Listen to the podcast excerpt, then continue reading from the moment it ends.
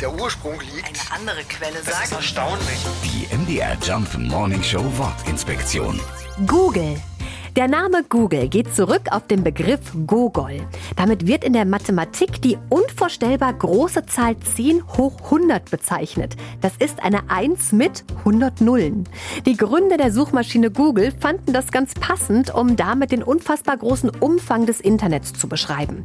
Sie suchten dann im Netz nach einer freien Webadresse für den geplanten neuen Namen und dabei kam es zu einem Vertipper. Statt Gogol wurde Google eingegeben. Aber auch diesen Namen fanden die beiden Amerikaner super und Google.com ging im September 97 an den Start.